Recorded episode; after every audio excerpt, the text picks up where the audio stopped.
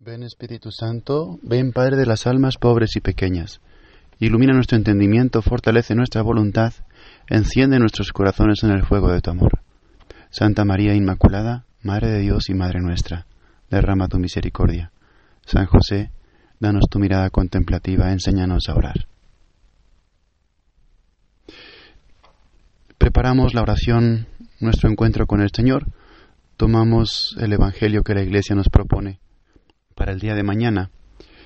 En este Evangelio se nos narra de nuevo cómo la gente, la multitud, busca con insistencia, busca con ansia, busca con necesidad a Jesús.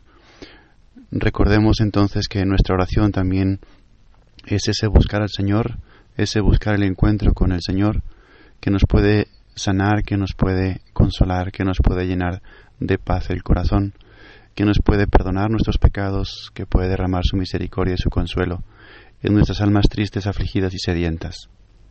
Con esa disposición iniciamos entonces nuestro encuentro diario con Jesucristo en la oración, en la meditación, en la contemplación, invocando la ayuda de María, del Espíritu Santo.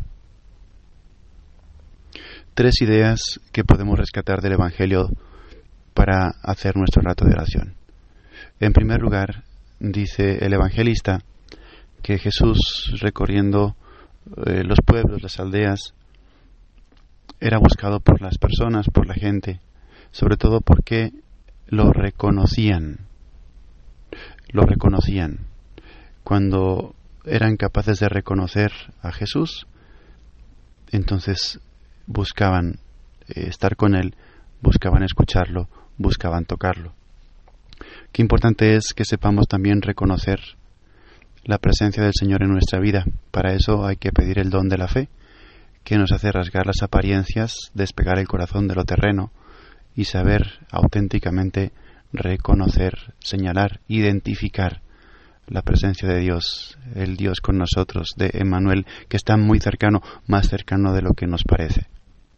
En primer lugar, lo reconocemos evidentemente en el sacramento de la Eucaristía, también tenemos que reconocer su presencia en la oración, allá donde estemos. Y también podemos reconocer su presencia en el prójimo. Ahí está Él también. Por tanto, iniciemos por pensar, reflexionar dónde somos capaces de reconocer y dónde aún todavía nos cuesta mucho reconocer la presencia de Cristo, porque si no lo identificamos, si no lo reconocemos, no vamos a poder tener ese acceso personal a Él. En segundo lugar, también dice el evangelista que cuando se enteraban dónde estaba Jesús, iban corriendo a buscarle. En otro pasaje dice que, habiendo tenido noticia de que Jesús estaba ahí, llevaban a todos los enfermos. Qué importante es no solo que nosotros sepamos reconocer la presencia del Señor, sino que demos a otros noticia de dónde está Jesucristo. Que sepamos anunciar y que sepamos señalar como hizo Juan Bautista a sus discípulos, a otras personas que aún no se han encontrado con Él, saberles indicar, saberles señalar, saberles orientar, llevarlos a Jesús, como hizo Andrés con su hermano Simón después de haberse encontrado con el Mesías. Hemos encontrado el Mesías. Importante entonces que ese encuentro diario con Jesús en la oración tenga esa consecuencia, que sepamos llevar a otros hacia Jesús indicarles dónde está, dónde se puede encontrar. Piensa en tu oración como fruto de tu encuentro diario con Jesucristo, a quién puedes hablarle hoy de Dios. ¿Quién necesita que le dirijas una palabra señalando la presencia de Cristo que tú ya has descubierto? ¿A quién puedes invitar a hacer un rato de oración, a rezar un rosario, a confesarse, a hacer unos ejercicios espirituales? Es tu apostolado, es tu misión es la consecuencia y el fruto de tu encuentro diario con Jesús. Y en último lugar, cuenta el Evangelio que todos querían tocar, aunque fuese el borde del manto de Jesús, porque salía de él una fuerza que los sanaba a todos.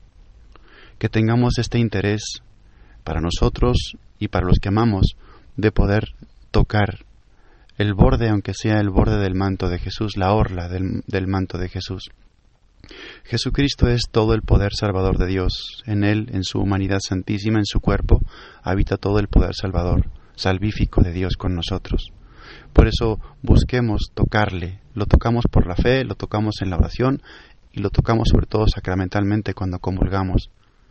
Busquemos con ansia, con necesidad, como el hambriento busca la comida, como el sediento busca el agua, el encuentro, el toque, el contacto, aunque sea con el borde del manto de Jesús. Busquemos sobre todo la Eucaristía, la comunión diaria, si puede ser.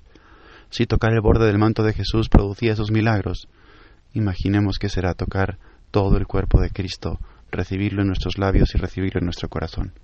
Con esta fe hacemos nuestro rato de oración, nuestro encuentro con Jesucristo, y que tenga como fruto el que podamos señalar a otros el camino de la salvación que está en, el Señor.